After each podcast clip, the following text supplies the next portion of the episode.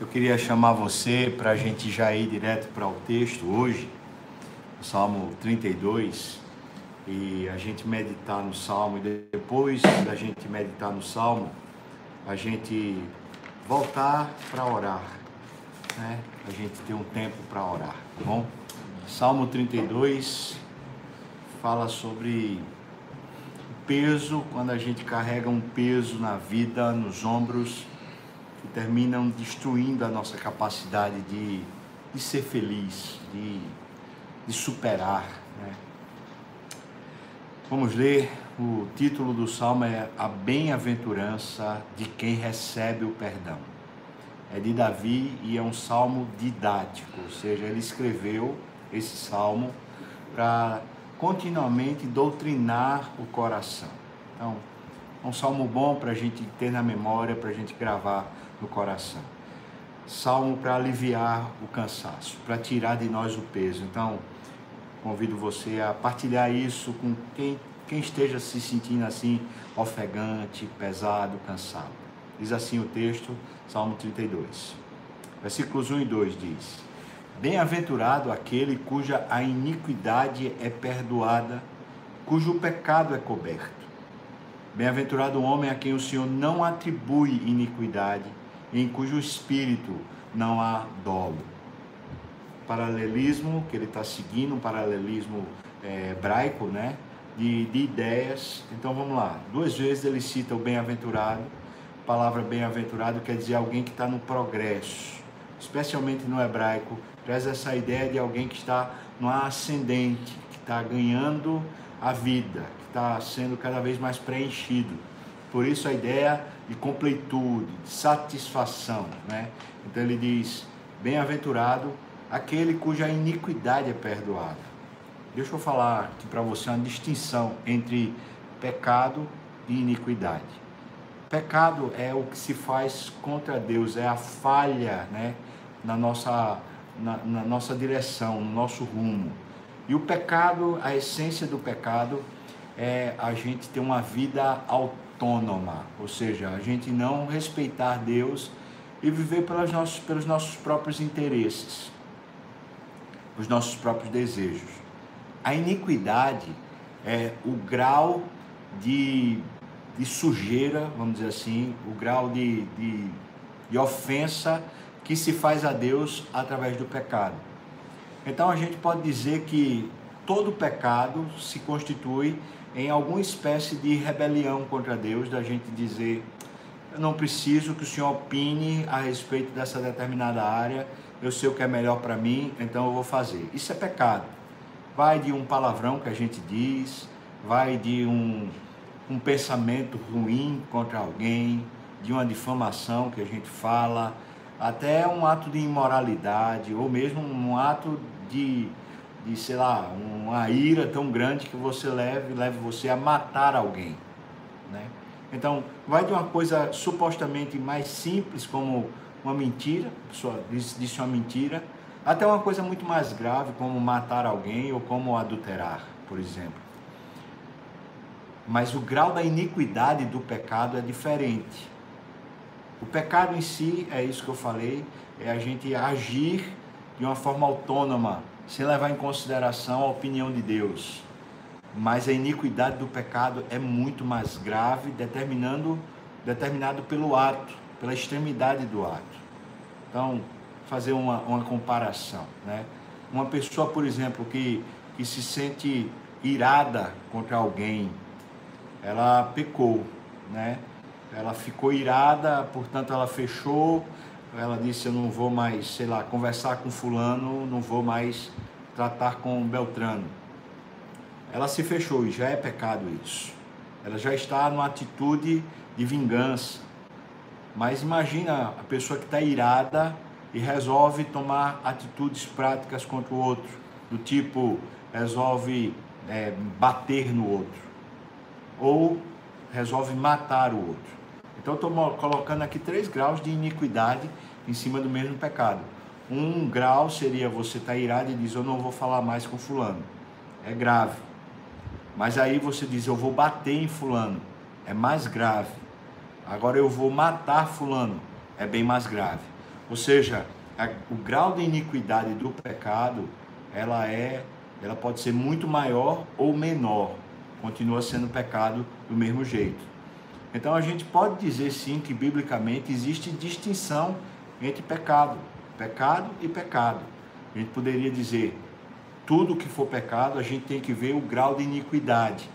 E o que Davi está alegando é a pessoa está em progresso, está respirando a vida, está ganhando alegria na vida, à medida que a iniquidade do pecado é perdoada. Não se trata apenas do pecado, do ato em si ser perdoado, mas do grau da iniquidade ser perdoada. Ele está dizendo cujo pecado então é coberto porque essa, essa iniquidade foi perdoada. E aqui, aqui entre nós, irmãos, talvez seja muito mais fácil a gente perdoar e a gente se sentir perdoado pelas coisas mais simples, pelas iniquidades menos graves. Por exemplo, né, se a gente fala uma, uma palavra ríspida, né, ou a gente age com, a, com alguma ignorância com alguém, com brutalidade com alguém, assim, em palavras, né, fala assim, você é, sei lá, você é feio, você não presta, e a gente pede perdão, e a pessoa então recebe o perdão, ou nos concede o perdão, a gente até pode passar por isso rápido. Mas é diferente, por exemplo, a gente matar alguém. Se a gente mata alguém, daqui que a gente venha a se sentir perdoado, é muito mais difícil, muito mais complicado. E o que Davi está falando é isso: é quando a iniquidade é perdoada e assim o pecado, aquele ato fica coberto. Não, não, não podemos ficar com a vida leve enquanto a gente não sente que o grau, a dimensão da nossa iniquidade não foi perdoada. Versículo 2 ele corrobora com essa ideia. Ele diz: Feliz em progresso, é, como uma primavera que está florescendo no coração. Bem-aventurado o homem a quem o Senhor não atribui iniquidade. Ou seja, que Deus chega a um ponto e fala assim: Olha, eu não vou mais considerar isso que você fez grave. Né? Deus pode fazer isso? Pode. Você lembra de Jesus na cruz? Ele está sofrendo certamente o pior de todos, o pior de todos os graus da iniquidade humana. Você lembra que os que estão ferindo ele, os que sentenciaram ele à morte, os fariseus, os judeus, os romanos que puniram ele com açoites, cuspiram no rosto, zombaram dele, todos estes circunstantes estavam lá no ato da cruz. Jesus está lá em cima na cruz, quando ele olha para todos esses circunstantes e diz: Pai, perdoa-lhes, porque eles não sabem o que fazem. O que eles estavam fazendo era pecado.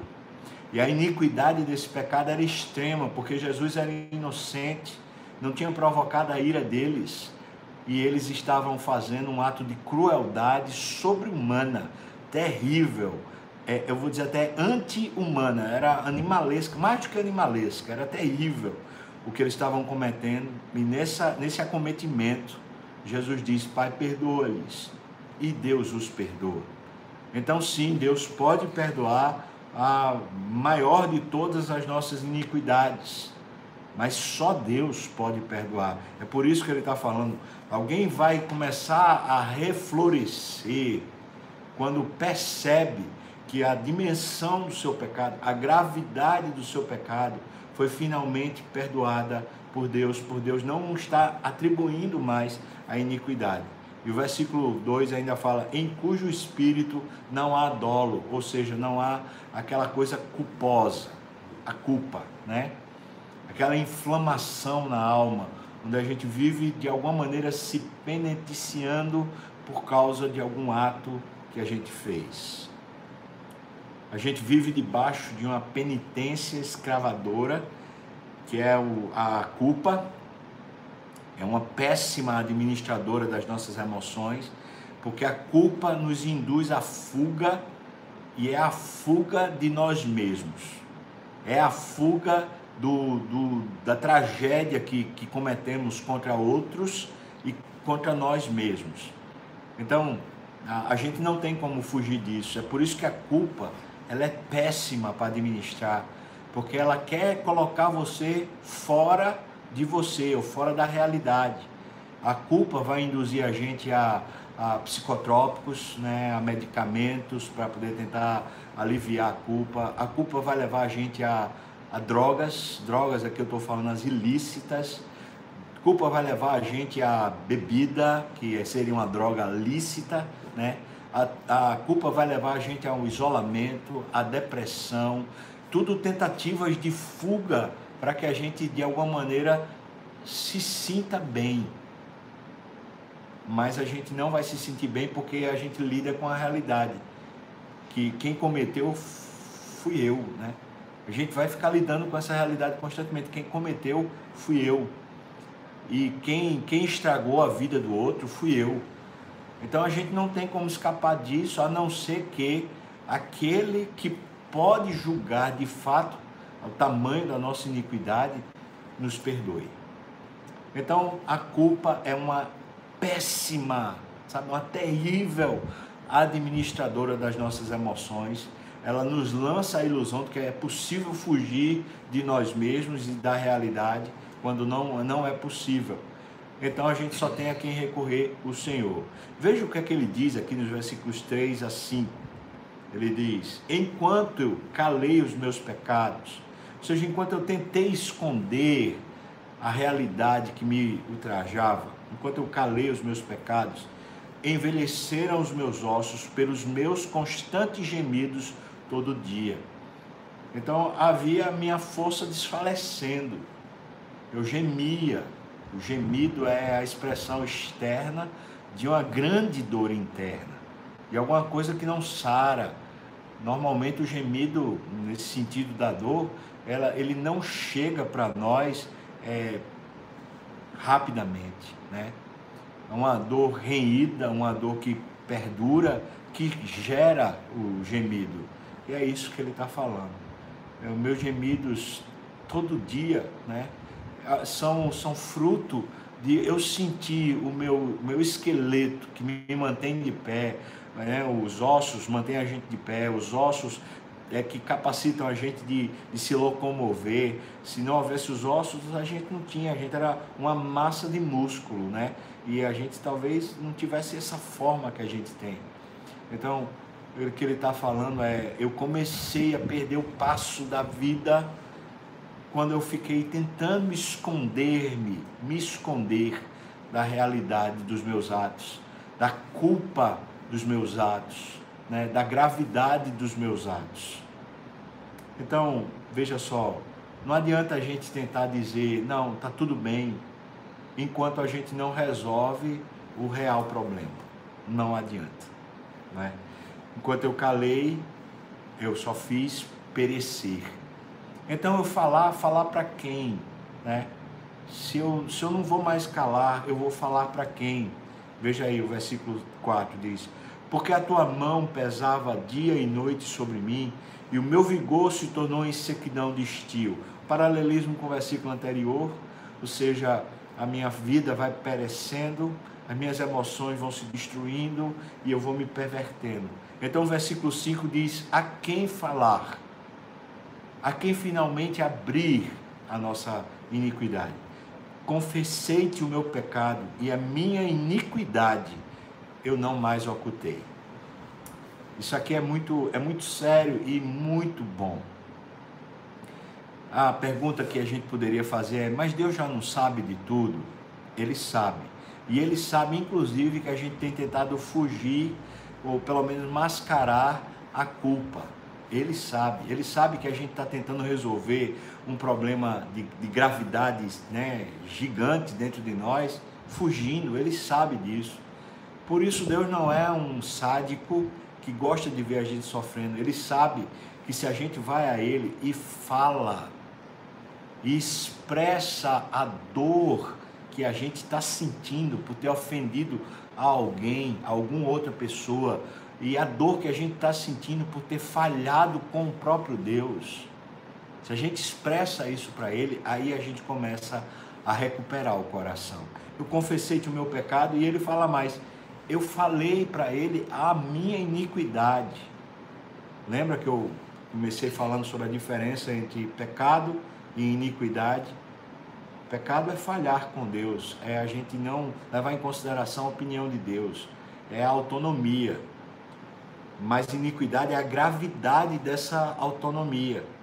O ato que, que foi fruto da autonomia pode ser mais grave ou menos grave, mas sempre é grave. O que ele está falando é: eu vou confessar a ele o ato, Senhor, eu fiz isso, mas eu vou confessar a iniquidade.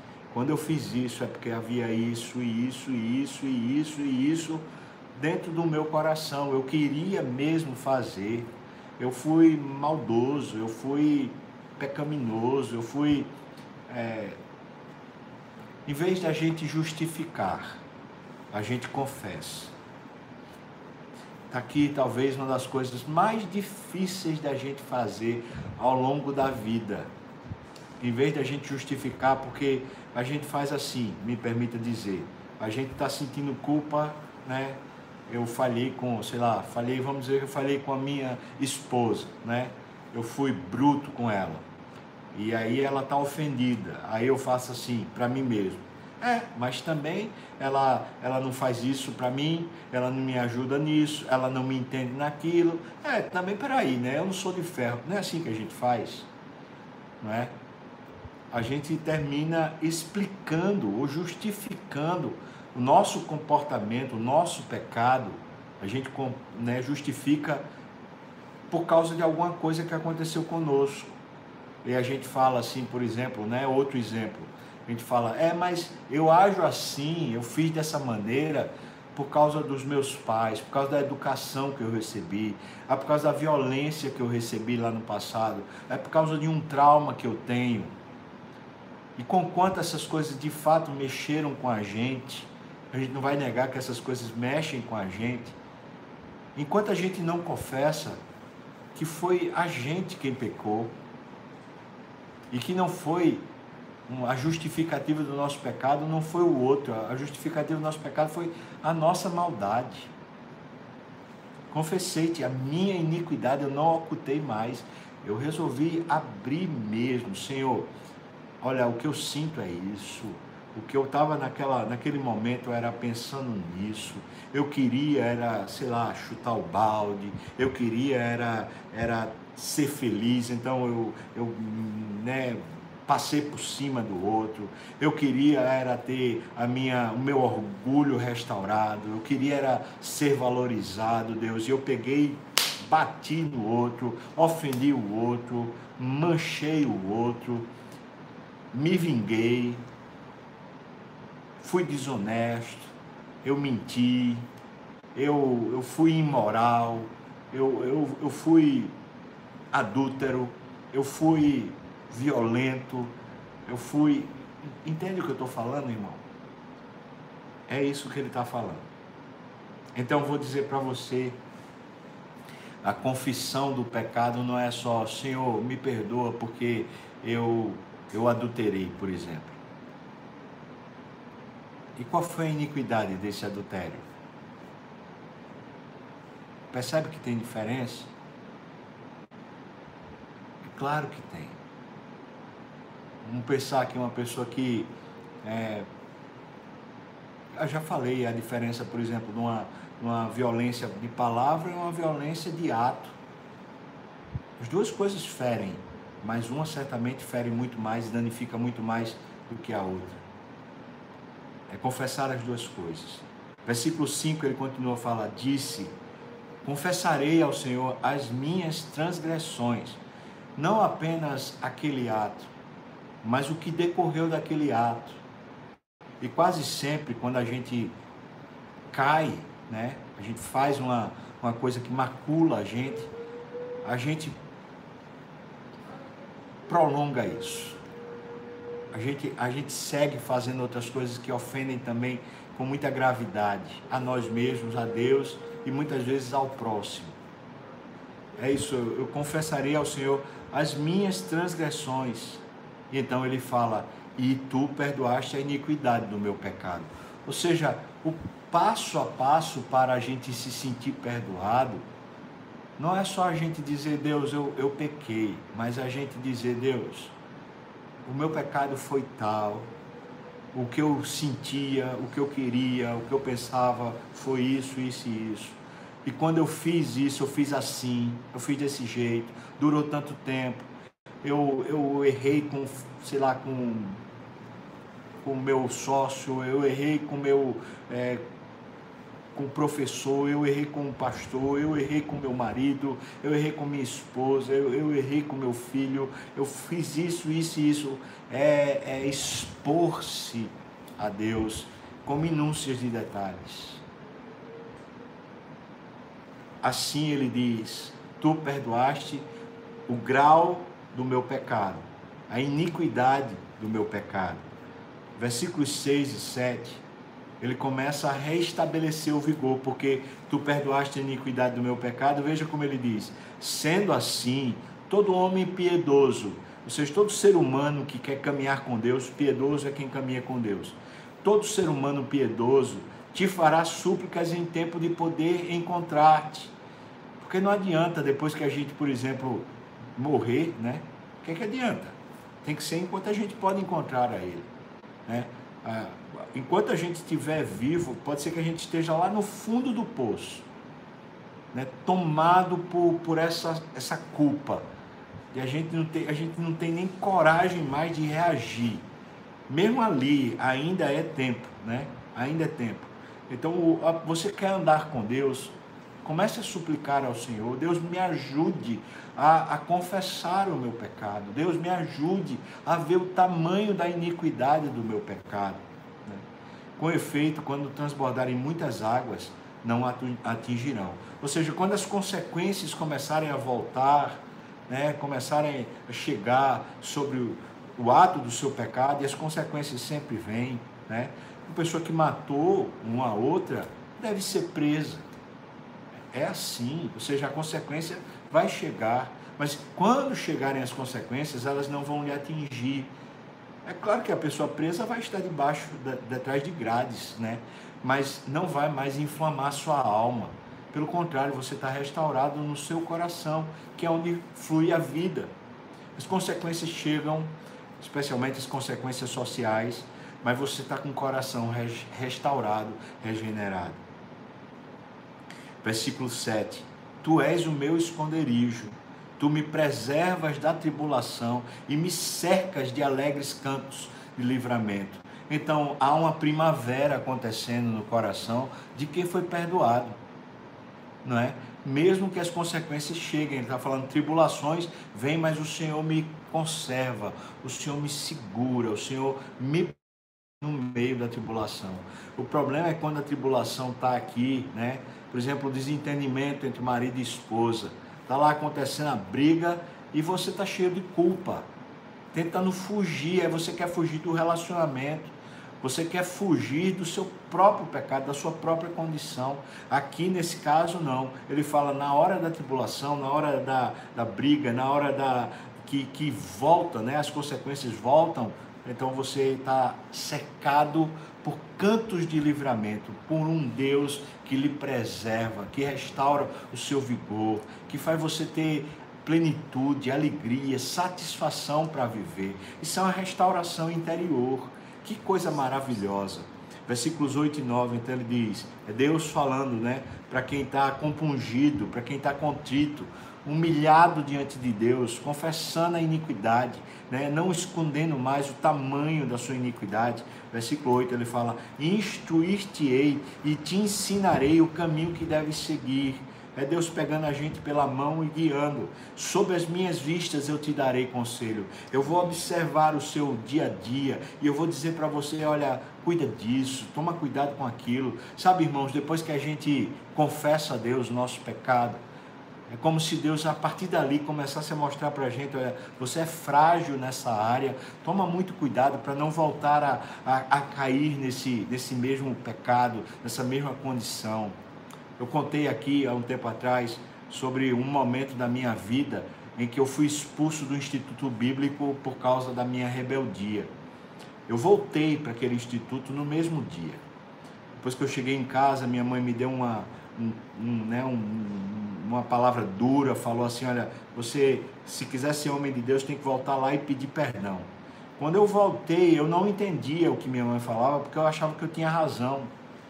Enquanto eu voltava, eu pedi a Deus, eu fiz essa oração, falei: Senhor, me deixe ver o meu pecado. Onde foi que eu errei? Qual foi o grau do meu pecado? E naquele dia eu voltei para o Instituto Bíblico, voltei de ônibus. Esse foi o tempo, mais ou menos umas duas horas de ônibus. Foi o tempo em que o Espírito Santo me, me trouxe luz sobre a minha iniquidade e eu comecei a confessar. E eu andei entrando para o Instituto, oito quilômetros, mais ou menos umas duas horas, é, chorando e, e falando para Deus: Senhor, como eu fui capaz de fazer isso com homens santos, com, com pessoas de qualidade como essas. E enquanto eu, eu orava e, e chorava e confessava o meu pecado, Deus, Deus ia me tomando de graça de novo e me enchendo de plenitude. Até que eu cheguei no instituto, quando eu cheguei lá, eu fui na casa do presidente e bati na porta, ele abriu, ele me tomou um susto, falou: "O que é que aconteceu? Algum problema com sua mãe?" Eu falei: "Não". Eu falei: "Eu vim aqui para lhe pedir perdão" e comecei a chorar. Ele falou, entre aqui, eu entrei, aí eu vi a, a filhinha, ele tinha três filhinhas, as filhinhas novinhas assim no canto, a esposa meio assustada assim na cozinha, eu olhei para eles, eu comecei a chorar e falei, me perdoe, pedi perdão à esposa dele, depois olhei para as crianças e falei, vocês me perdoem, e falei com ele assim, olha, se você me permitir, eu queria ir na casa de cada líder e pedir perdão pela minha iniquidade, e eu fui na casa de cada líder naquela tarde e pedir perdão a cada um deles. E depois que todos tinham me ouvido, então eu disse assim: será que era possível voltar a estudar nesse instituto? Eles se reuniram, passaram uma hora ou pouco mais do que isso em reunião e me chamaram e falaram assim: olha, a gente vai, vai receber você de volta como aluno.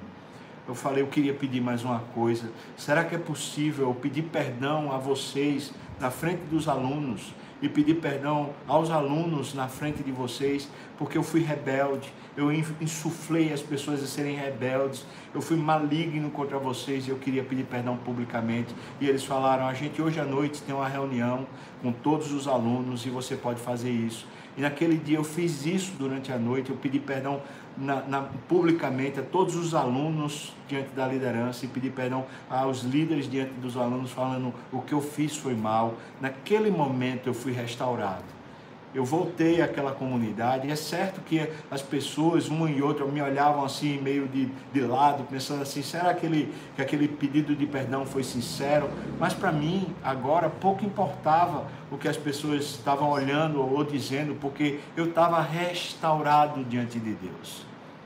As consequências chegaram, claro, as pessoas desconfiadas comigo, as pessoas me olhando de lado, as pessoas me julgando. É claro que as consequências chegam, mas eu estava debaixo de uma cobertura, o meu coração estava em primavera, eu estava reflorescendo a vida, porque porque a culpa do meu pecado foi tirada. Sabe, irmãos, é isso. É Deus começa a dar para a gente conselhos sobre como viver em meio às consequências dos nossos pecados. Ele está falando isso versículo 9, diga, hum, diz assim: Não sejais como o cavalo ou a mula sem entendimento, os quais com freios e cabrechos são dominados. Ou seja, eles precisam né, de, uma, de uma, uma coisa que os fira para serem dominados. De outra sorte, não te obedecem. Então não seja assim, precisar ser ferido para poder finalmente você voltar a, a florescer. Deus falando para mim, meu filho, não seja assim, é, volta. Né? Eu digo para você, depois daquele instituto, nunca mais eu consegui ser rebelde contra nenhum líder. Né? É, por mais que eu não concorde com a liderança, por mais que eu olhe para as iniquidades da própria liderança, por exemplo, quando a gente olha para o cenário político, a gente vê tantas coisas graves, por mais que eu discorde ou que eu veja gravidade, eu continuo submisso por causa do que eu aprendi naquele período do Instituto Bíblico. Deus continua me dando um conselho e eu não quero mais ser como um cavalo ou uma mula que precisa de um, um freio que fira a boca para poder finalmente conseguir reagir para Deus. Versículos 10 e 11. Né? Muito sofrimento terá de curtir o ímpio, ou seja, quem não quer de fato abrir o coração e se enxergar, enxergar o tamanho da iniquidade diante de Deus. Mas o que confia no Senhor, a misericórdia o assistirá. Que coisa maravilhosa. Quem, quem confia no Senhor, Deus vem, estende a mão e lhe abençoa. Meu irmão, desculpa porque isso dá vontade de chorar. Como Deus é rico em fazer isso, né? Ele nos pega e começa a restaurar a nossa força, o nosso vigor, o nosso ânimo. Ele reabilita a gente. Versículo 11. Alegrai-vos no Senhor e regozijai-vos, ó justos. Você que quer andar com Deus, né? confesse a Ele. Confesse o ato do pecado, mas confesse o tamanho da iniquidade. Deus, é isso que tenha tem enchido o meu coração, é isso que eu tenho visto, é isso que eu tenho ouvido, é isso que tem me influenciado, é isso que eu tenho feito, é isso, é, durante tantos anos eu sou assim, eu fiz isso, eu, sabe, é confessa. E deixa ele te banhar com essa leveza de vida, essa restauração, esse frescor da primavera, deixa ele te banhar com esse cheiro gostoso do perdão com esse sabão maravilhoso que deixa tudo limpo e claro para você. Alegrai-vos no Senhor e regozijai-vos aos justos. Exultai, vós todos que sois retos de coração. Portanto, reto de coração aqui não é aquele que não peca, mas é aquele que, uma vez que pecou, não permanece tentando fugir da realidade e fugir da culpa, mas confessa e abandona. Deus abençoe você, irmão. Por isso que eu deixei para o final, porque talvez hoje a oração pudesse ser sobre os nossos próprios pecados, não é? Só sobre isso. E a gente pode, claro, orar pelos enfermos. Eu orei hoje pela manhã pelos enfermos. Eu orei por você, né? Mas eu queria que a gente orasse agora pelos nossos próprios pecados, né? E um pedido que eu quero fazer a Deus hoje, né? eu fiz hoje pela manhã, enquanto eu meditava nesse texto, é Senhor Deus, me dá clareza sobre as minhas iniquidades. Me faz ver, Senhor Deus, quantas vezes eu tenho sido arrogante, quantas vezes, né?